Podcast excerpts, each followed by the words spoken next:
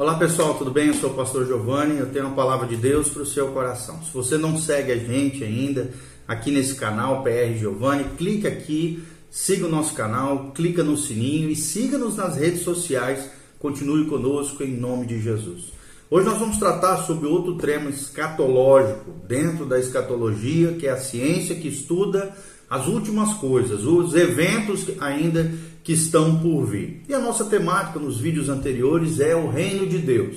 Hoje nós vamos falar sobre a temática o reino teocrático, ou seja, o reino do governo de Deus oferecido novamente a Israel. Nós vimos em vídeos anteriores que na primeira vinda de Cristo, Israel endureceu seu coração, baseado numa cegueira, numa religiosidade, um orgulho, uma prepotência, acabou né, não aceitando esse governo de Cristo na sua primeira vinda, e por causa disso, Deus, no seu plano eterno, que surgiu antes da fundação do mundo, abriu um parêntese profético entre a semana 69 de Daniel e a semana 70 de Daniel, que é a tribulação. Esse parêntese profético se chama a era da igreja, a dispensação da graça, onde o grande mistério de Deus que é a igreja do Senhor Jesus, o novo Israel espiritual, é formado agora de judeus que se convertem, que são regenerados, transformados pelo poder de Deus, mas também por nós, graças a Deus por isso,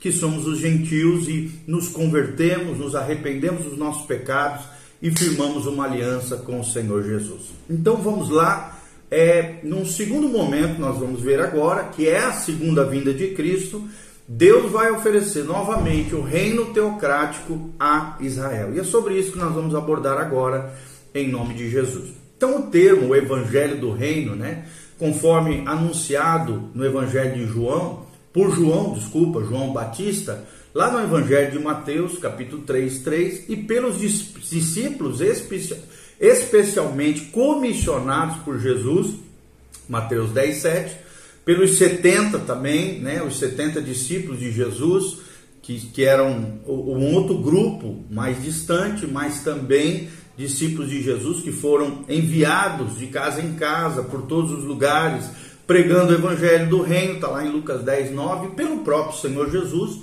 Mateus 4, 17, proclamavam o quê? Proclamavam as boas novas de que o reino prometido estava próximo nós vimos também que o Senhor mostra que as mesmas boas novas serão novamente anunciadas. Em que período? No período tribulacional. E será pregado esse evangelho do reino por todo o mundo para testemunho a todas as nações. É o que diz Mateus 24, 14. Ou seja, na tribulação vai haver realmente um evangelismo mundial pelos judeus, né, os 144 mil selados, e pelos gentios que se converterem nesse período com a pregação desse reino que há de vir, desse rei que há de vir, que é Jesus de Nazaré. Então, embora na primeira vinda as novas, né, essas boas novas estivessem restritas a Israel a princípio, antes da segunda vinda elas serão anunciadas não só para Israel, apesar de o efeito ser mais para Israel, mas também serão anunciadas para todo mundo conhecido. Todo povo, tribo, tribo, língua e nação ouvirá da mensagem desse reino e desse rei que há de vir. Essa pregação por meio do remanescente fiel, que é esse Israel fiel, 144 mil selados e outros que se converterem nesse período, durante o período da tribulação, conforme Apocalipse 7, assim também como haverá a pregação das por meio das duas testemunhas de Apocalipse 11 e do ministério profético de Elias, Mateus 17, 11 fala sobre isso, marca o início da parte final do cumprimento do plano do reino teocrático de Deus sobre a terra. E aí nós vamos falar sobre o reino teocrático instituído aí então, finalmente na segunda vinda do Messias, na segunda vinda de Jesus. O pronunciamento angelical anuncia o estabelecimento do reino teocrático nas seguintes palavras. Lá em Apocalipse 11, de 15 a 17, a Bíblia Sagrada diz: O reino do mundo se tornou do nosso Senhor e do seu Cristo, e ele reinará pelos séculos dos séculos. E os 24 anciões, anciãos que se encontram sentados no seu trono diante de Deus prostraram-se sobre os seus rostos e adoraram a Deus, dizendo: Graças te damos, Senhor Deus, Todo-Poderoso, que és e que eras, porque assumistes o teu grande poder e passastes a reinar. Louvado seja o nome do Senhor. Apocalipse 11, 15 a 17. Outro anjo que tem um evangelho também, é o termo usado na Bíblia, um evangelho eterno, para pregar aos que se assentam sobre a terra e a cada nação e tribo e língua e povo, está lá descrito em Apocalipse 14, 6. E ele diz o seguinte, Apocalipse 14, 7, Temei a Deus e dai-lhe glória, pois é chegada a hora do seu juízo e adorai aquele que fez o céu, a terra e o mar e as fontes da água. Ou seja, o evangelho eterno, esse termo bíblico, evangelho eterno, é pronunciado de que o propósito eterno de Deus está sendo, na segunda vinda de Cristo, agora sim realizado. O evangelho eterno é substancialmente o mesmo evangelho que o evangelho do reino. São as boas novas de que o rei está próximo para estabelecer um reino que era o propósito eterno de Deus desde o princípio. Kelly, um grande teólogo, né, ao falar do Evangelho Eterno, ele diz o seguinte: na sua obra, William Kelly diz The Revelation Expounded, ou o, a, o Apocalipse exposto, né, ele diz que ele, sobre o Evangelho Eterno, ele diz: ele, ou seja, Jesus, é chamado por Mateus, de, é, Jesus não, ele, o Evangelho, né, é chamado por Mateus do Evangelho do Reino, o Evangelho do Reino, o Evangelho Eterno são substancialmente iguais, coiguais, intercambiáveis. Em Apocalipse ele é assim descrito porque sempre foi o propósito de Deus, pela descendência ferida da mulher, ferir o inimigo, Satanás, e abençoar o próprio homem aqui na terra. O propósito de Deus para o homem é levar, claro, aqueles salvos temporariamente para o céu, mas o propósito de Deus é abençoar o homem aqui na terra. E a esse propósito, o evangelista Mateus chama, conforme seu objetivo, de Evangelho do Reino. Por quê? Porque Cristo será o rei de um reino preparado desde a fundação do mundo. Pensando um pouquinho no que diz William Kelly aqui, o mundo então é submetido à autoridade desse rei, Jesus de Nazaré, e se oferece então adoração a Deus nesse período milenial. A oração silente do Rei Justo foi oferecida e respondida conforme o Salmo messiânico, o Salmo 2, versículo 8. E o domínio, como nós vimos em Apocalipse, foi dado àquele Jesus que possui a terra em nome de Deus. Várias são as razões que podem explicar por que, que esse reino teocrático é absolutamente inevitável. Primeiro destaque que nós trazemos é que ele, esse reino, é indispensável para preservar a integridade do caráter de Deus. Segundo lugar, ele é indispensável também para cumprir o propósito de Deus de demonstrar o seu governo perfeito sobre a terra. Quando nós falamos desse primeiro ponto, que ele é indispensável para preservar a integridade do caráter de Deus, um teólogo, Peters, né, Eugene Peters, ele diz assim: se tal reino teocrático como o próprio Deus instituiu, não for restabelecido permanentemente e gloriosamente aqui na terra, segue-se que os esforços de Deus para estabelecer o governo e o interesse que ele manifesta nesse governo não produzem resultados duradouros. Ou, em outras palavras, seu próprio reino provou ser um fracasso. Por isso que a Bíblia diz: a honra e a majestade pertencem a Deus, estão imediatamente relacionadas a esta restauração.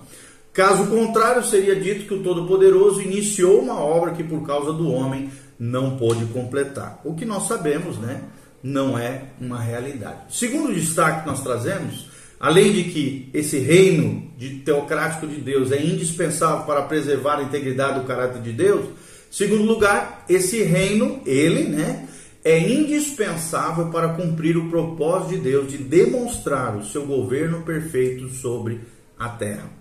Ou seja, essa é uma teocracia de fato de direito, pois nesse reino organizado encontramos a ideia teocrática, ou seja, do governo de Deus na terra, na sua excelência, ou seja, na pessoa de Jesus de Nazaré. A ideia divina do, do governo perfeito será totalmente consumada no milênio e o governo está incorporado segura e poderosamente em uma pessoa, que em si mesmo une o humano e o divino, Jesus, e se torna, de acordo com a aliança eterna e as fiéis misericórdias prometidas a Davi.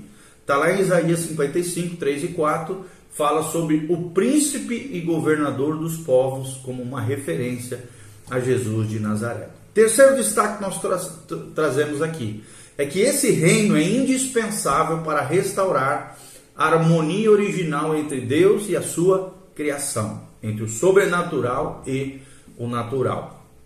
Sendo então esse reino planejado para restaurar e manifestar a união original existente entre o natural e o sobrenatural, a Bíblia termina com esse reino em tal acordo. Sem o sobrenatural, o reino não pode ser produzido pois ele requer, como previsto, um rei sobrenatural que foi providenciado de maneira sobrenatural e governantes que experimentaram um poder transformador sobrenatural. Aqui uma referência a nós, né? Que vamos ser salvos, regenerados e transformados pelo poder de Deus. Ou seja, mesmo no seu início e nas medidas preparatórias, assim como na sua manifestação final, ele está indissolúvel ligado ao divino, ou seja, o reino e o sobrenatural não podem ser separados. Quando Jesus, dotado de origem sobrenatural, porque veio de nascimento virginal de Maria, sobrenaturalmente, e glorificado pelo poder sobrenatural, próprio poder de Deus, vier pela segunda vez para a salvação, seu poder sobrenatural será liberado para o seu reino de maneira mais espetacular. Então, quarto princípio que nós aprendemos, além disso que nós estamos falando, é que esse reino, ele é indispensável para redimir a terra da maldição imposta sobre ela. Ou seja, os profetas, a uma só voz, proclamam que esse reino será estabelecido para que nele o homem possa encontrar completa e perfeita salvação do pecado e do mal o reino será estabelecido para que o homem e a natureza sejam afortunadamente resgatados da maldição imposta pelo pecado, sobre o qual ambos sofrem e gemem. Aí eu me lembro das palavras de Paulo em Romanos 8, né, que a Bíblia diz que a natureza geme na expectativa da manifestação dos filhos de Deus. Eu creio que é uma referência tanto ao arrebatamento da igreja, mas principalmente esse período milenial, esse governo teocrático de Deus na terra com o governo de Jesus nesse reino milenial. Glória a Deus por isso. Quinto destaque que nós trazemos é que esse reino é indispensável para cumprir todas as alianças feitas com Israel. Ou seja, fora do reino teocrático terreno, não seria cumprida a aliança abrâmica, a aliança palestínica, aliança abrâmica que prometeu a Israel posse da terra, eternidade como nação e bênçãos universais. Fora desse reino também não seria cumprido a aliança davídica, que prometeu a Israel um rei da linhagem de Davi, um trono e uma posição reconhecida de autoridade, da qual esse rei governaria e um povo, um reino sobre o qual ele reinaria. Fora desse reino teocrático do milênio que nós estamos falando, não seria cumprida também a aliança palestínica ou palestina, que prometeu a Israel a ocupação da terra e as bênçãos nessa ocupação.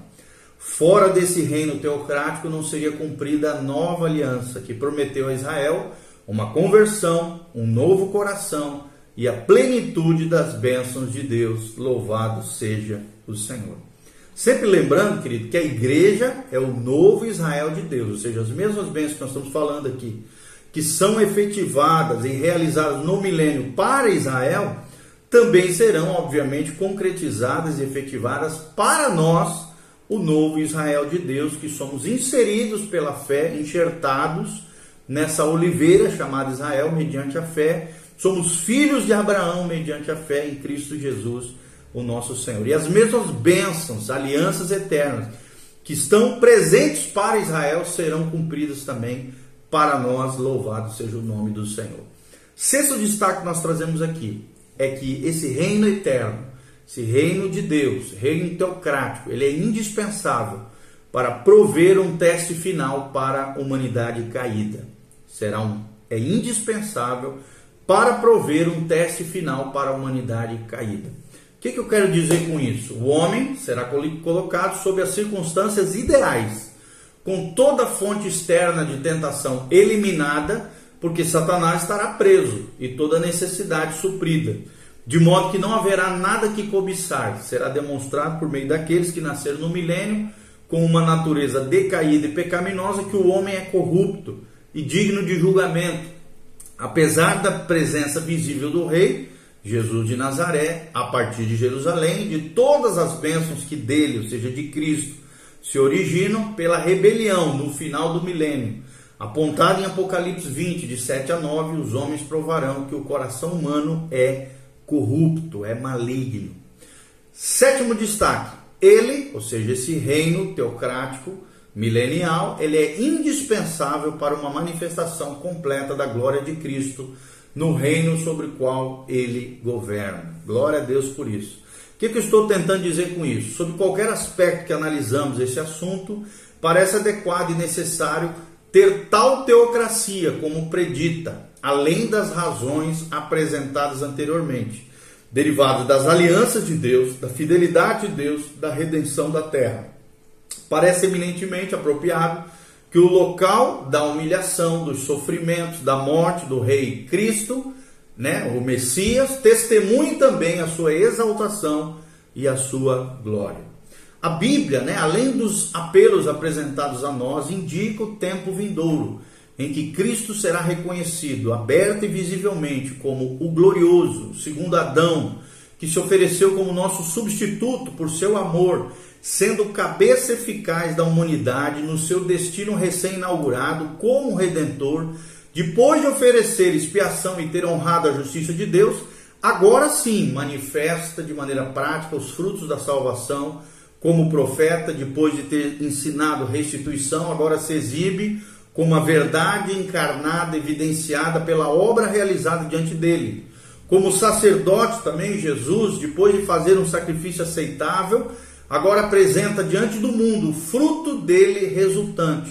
E como rei, em virtude mesmo da sua união divina com o Pai, que demonstrou por seu conselho, seu apoio, etc., agora a manifesta de maneira especialmente designada por Deus como Rei soberano sobre a terra. Em suma, tudo isso que nós estamos falando, essa teocracia é a restauração da habitação de Deus com o homem, um Deus acessível que constituiu em Jesus um cabeça infalível, tal como o mundo necessita, tal como o homem durante eras esperou, e que colocará o Filho de Deus em honra e glória no mundo em que sofreu e morreu e o tratamento passado e a breve estada do Filho de Deus e o Filho de Davi, que são as mesmas, a mesma pessoa, obviamente, Jesus, né? Garantem um retorno triunfante, uma estada de poder entre os homens que ele salvará, comprovando o nome Emanuel, Deus conosco, no sentido literal teocrático do governo de Deus sobre a terra. Amém?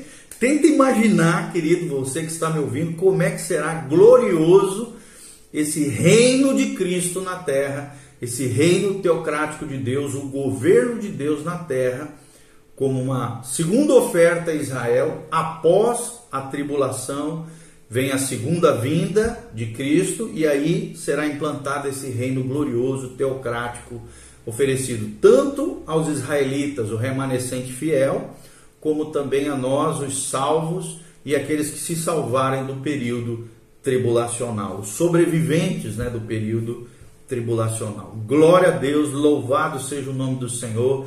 Maranata vem, Senhor Jesus. Por isso, põe em ordem a tua casa, conserta a tua vida, se santifique, se consagre. Jesus está voltando.